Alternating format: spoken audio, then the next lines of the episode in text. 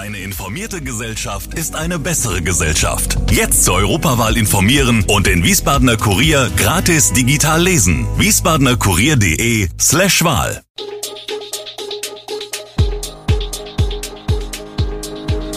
Gude, unser morgendliches News Update. Das Wichtigste aus Wiesbaden für Sie im Überblick. Guten Morgen aus Wiesbaden an diesem 13. September. Neuer Busfahrplan stresst die Wiesbadener Schulen, Kronenschlösschen, Ermittlungen wegen Betrugs eingestellt und wurden Busfahrer aus der ganzen Region an die Nahe gelockt. Das und mehr gibt es heute im Podcast. Meist gehören sie zu den Ersten, die morgens in die Busse von SW Verkehr einsteigen. Schließlich wollen Wiesbadens Schülerinnen und Schüler auch alle pünktlich zu ihrem Unterricht kommen. Seit vergangener Woche ist das bei vielen jedoch ein schwierigeres Unterfangen geworden. Denn wie berichtet, gilt seit dem 5. September ein eingeschränkter Busfahrplan im Wiesbadener Stadtgebiet, der sich auch auf den morgendlichen Schülerverkehr auswirkt. Die Konsequenzen daraus, in der vergangenen Woche war es zu einigen Verspätungen und Fahrtausfällen auf dem Schulweg der Schüler gekommen. Seit einer Woche verkehren die Busse nun nach dem Samstagfahrplan. SW Verkehr setzt zwar zusätzliche Verstärkerfahrten ein, doch diese konnten nicht überall für Entlastung sorgen. Die ersten beiden Tage waren komplettes Chaos, berichtet Antina Manich, Schulleiterin am Gymnasium Mosbacher Berg. Natürlich haben wir enorm viele Rückmeldungen aus der Elternschaft, die teilweise wirklich verzweifelt waren. Viele sind wegen der Unsicherheit an den Bushaltestellen auf ihr Auto umgestiegen und bringen nun ihre Kinder. Mittlerweile hat sich die Situation jedoch etwas entspannt. Im Mai 2021 hatten Polizei und Staatsanwaltschaft Ermittlungen wegen Betruges in Zusammenhang mit einem Weindiebstahl im Hotel Schloss Kronenschlösschen in Hattenheim aufgenommen. Im Fokus standen Hotelinhaber Hans B. Ulrich, seine Tochter und Kronenschlöschen-Geschäftsführerin Johanna Bichstedt und der Chefsommelier. Nun sind die Ermittlungen eingestellt worden. Das berichtete Ulrich, nach dessen Darstellung sich alle Verdächtigungen sämtlich in Luft aufgelöst hätten. Die Staatsanwaltschaft bestätigt zwar die Einstellung des Verfahrens.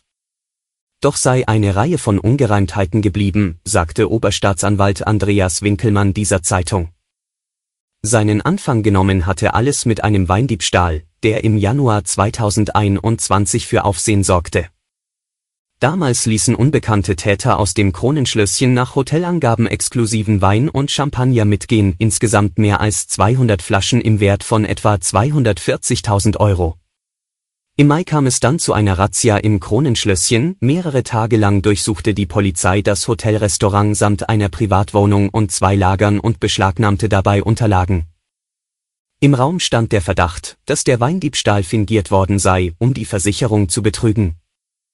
Dieser Vorwurf konnte jedoch nie bekräftigt werden, der Polizei warfen die Beschuldigten skandalöses Verhalten vor. Ulrich hat nach eigenen Angaben gegen die Versicherung Zivilklage vor dem Landgericht erhoben, weil sie der Pflicht zur Schadensregulierung nicht nachkomme. Zudem werde er die Versicherung und weitere Personen etwa wegen Schädigung seiner Persönlichkeitsrechte und Verleumdung auf Schadensersatz verklagen. Die gute Nachricht zuerst, die Gasspeicher haben sich in den vergangenen Monaten viel schneller gefüllt als erwartet. Ist damit die Gasversorgung für den Winter gesichert? Leider nein. Die Gefahr einer Gasmangellage ist weiterhin real. Die Folge wären Zwangsabschaltungen von Betrieben und schlimmstenfalls Versorgungsausfälle für alle. Für Montagmittag meldet die Bundesnetzagentur einen Füllstand der Speicher von 87,95 Prozent. Damit werden die gesetzlichen Vorgaben deutlich übererfüllt. Die angestrebten 95 Prozent zum 1. November sind in Sichtweite. Die beiden Speicher in Südhessen melden aktuell 97 Prozent Füllung. Allerdings reicht die Menge des eingespeicherten Gases auch bei 100 Prozent nicht für den ganzen Winter. In den 45 Gasspeichern können maximal 23,3 Milliarden Kubikmeter gebunkert werden, der Verbrauch lag 2021 bei rund 90 Milliarden Kubikmeter. Die Reserve reicht rechnerisch für zwei, maximal drei kalte Monate. Konzipiert sind die Speicher weniger als strategische Reserve, sondern eher als Puffer, die saisonale Schwankungen zwischen Verbrauch und Zustrom ausgleichen soll. Es muss also in jedem Fall im Winter kontinuierlich neues Gas im deutschen Netz ankommen.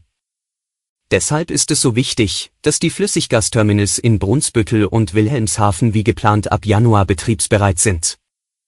Für den Südwesten spielt zudem ein Terminal in Belgien eine wichtige Rolle. Dass Russland seine Lieferungen wieder aufnimmt, glaubt niemand mehr. Im umkämpften Busfahrerpersonalmarkt gibt es einen neuen großen Namen, die kommunale KRN Kommunalverkehr Rhein-Nahe GmbH in Bad Kreuznach hat 200 neue Mitarbeiter eingestellt, aus dem ganzen Rhein-Main-Gebiet.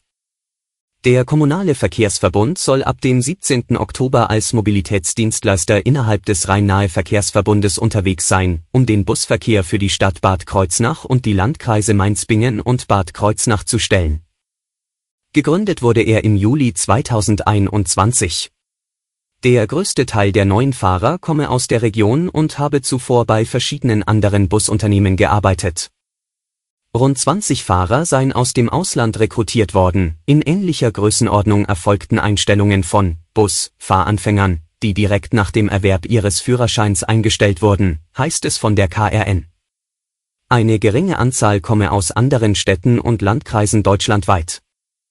Ein ehemaliger Mitarbeiter der Mainzer Mobilität sowie 24 weitere vom Wiesbadener SW seien nun beim KRN. Doch generell sei die hohe Fluktuation der Angestellten ein Problem.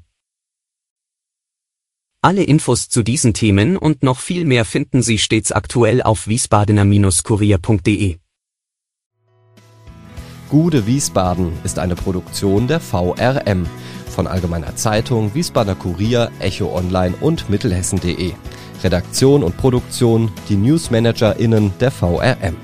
Ihr erreicht uns per Mail an audio.vrm.de.